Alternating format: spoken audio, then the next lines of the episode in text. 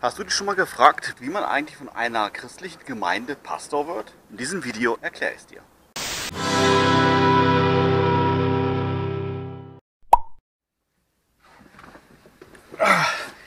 Damit herzlich willkommen zu einem neuen Vlog. Vlog, Vlog. Okay.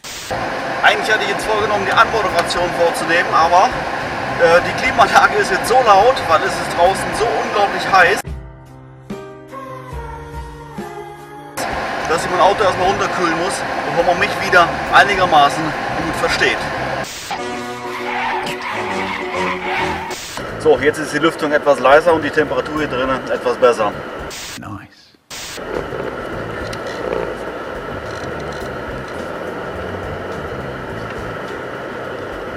Im heutigen Vlog befinde ich mich mal nicht an meinem Schreibtisch, sondern ich bin mal unterwegs. Und zwar befinde ich mich gerade auf dem Weg zu einem Freund und äh, dieser Freund, der wird heute als Pastor in seiner neuen Gemeinde eingesetzt und ähm, ja, ich wollte das Ganze einfach mal zum Anlass nehmen, darüber mal ein bisschen zu sprechen, wie man denn eigentlich genau Pastor wird. Dafür sind drei Dinge wirklich Voraussetzung. Oh, da ist ein Bauhaus. Da muss ich noch mal ganz schnell anhalten, obwohl ich etwas knapp bei Zeit bin. Aber ich muss noch ganz schnell mal was holen.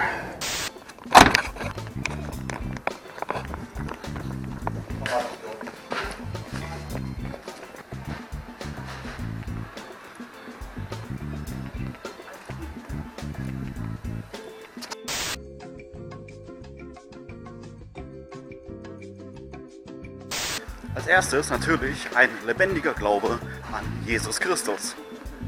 Als zweites eine solide Bibelausbildung, eine Ausbildung an einer Bibelschule. Bei der Bibelschule muss man unterscheiden, ob man da letztendlich einen akademischen Weg gehen will oder einen nicht akademischen Weg. Das wiederum hängt davon ab, in was für eine Gemeinde man gerne Pastor sein möchte. Handelt es sich um eine staatliche Kirche, sprich eine normale evangelische oder katholische Landeskirche, dann ist ein akademischer Weg unverzichtbar. Hatte man allerdings vor, in einer äh, evangelischen Freikirche als Pastor tätig zu werden, dann reicht unter Umständen auch schon ein nicht akademischer Grad. Eine Bibelschule ist auf alle Fälle für den Job eines Pastors eigentlich unverzichtbar, auch wenn zugegebenermaßen in Freikirchen die Regularien und die Zulassungsvoraussetzungen natürlich bei weitem nicht so streng sind wie in der Landeskirche. Für eine nicht akademische Bibelschule musst du etwa mit zwei bis vier Jahren Studienzeit rechnen. In Abhängigkeit davon natürlich, ob du das in Vollzeit machst oder vielleicht sogar in Teilzeit, denn auch Teilzeit ist möglich.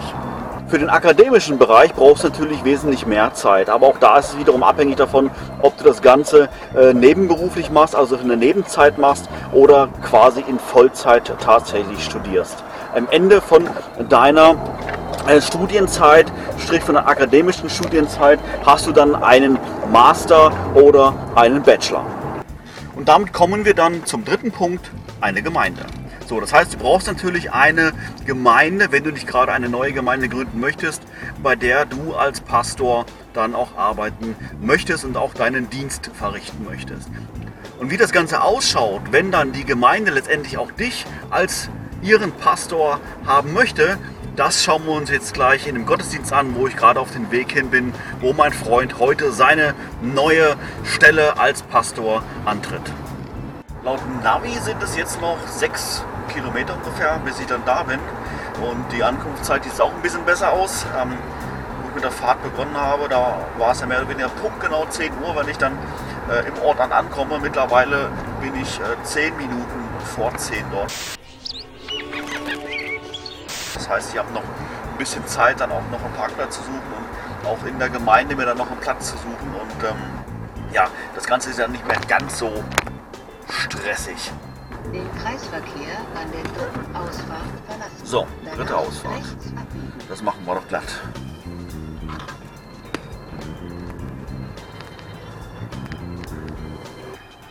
So, ich bin da.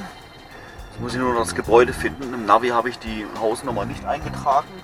In der Hoffnung, dass der Weg hier nicht ganz so groß ist und ich natürlich das Gebäude von außen erkenne. So, ich bin mittlerweile angekommen. Ich bin tatsächlich eben gerade erst vorbeigefahren. Jetzt habe ich es gefunden. Jetzt muss ich schnell schick machen Und dann geht's rein.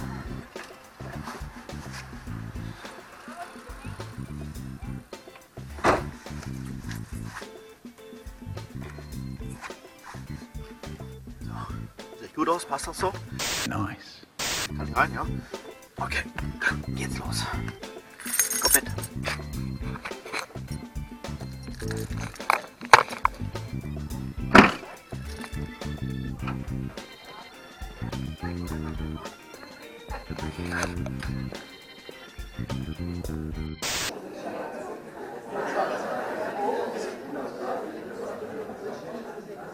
Dieses ist ein wunderbarer Tag. Wisst ihr warum? Der Tag ist vom Herrn geplant, gewollt und gemacht.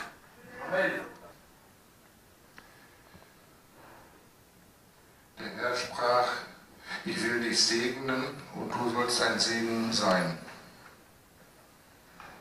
So segne ich dich, Luis Trujillo, für deinen Dienst in dieser Gemeinde im Namen des Vaters, des Sohnes und des Heiligen Geistes. Gott segne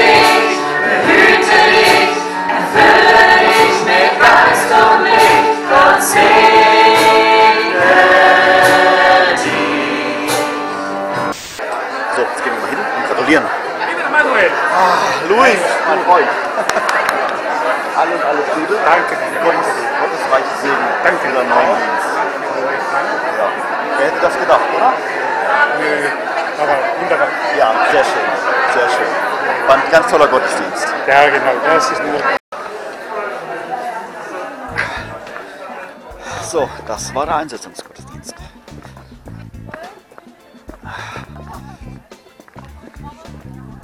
Der Gottesdienst an sich ist zwar rum, ich bleibe aber noch ein bisschen da, tu noch da äh, gemeinsam was essen. Allerdings brauche ich vorher meine Sonnenbrille, weil es so grell hier alles draußen ist. So. Okay.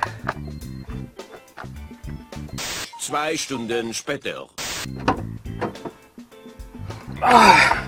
So, Feierlichkeiten sind rum. Wir hatten jetzt noch einen sehr, sehr schönen Nachmittag gehabt. Es gab äh, lecker Essen, äh, es gab unglaublich viel Kuchen noch. Es wurde gefeiert, gesprochen, ähm, ja, sich ausgetauscht. Ja, es war einfach, einfach eine sehr, sehr schöne Feier jetzt dann direkt nach dem Gottesdienst. Ja, ich hoffe, ich konnte euch mit dem Video so einen kleinen Einblick mal geben, wie man Pastor einer Gemeinde wird. Wenn ja, würde ich mich freuen, wenn ihr hier auf den Abo-Knopf klicken würdet, um kein neues Video zu verpassen. Oder wenn ihr möchtet, auf dieser Seite hier auf ein weiteres Video von Bibel 7 klickt. In diesem Sinne, macht's gut, tschüss und bis dann.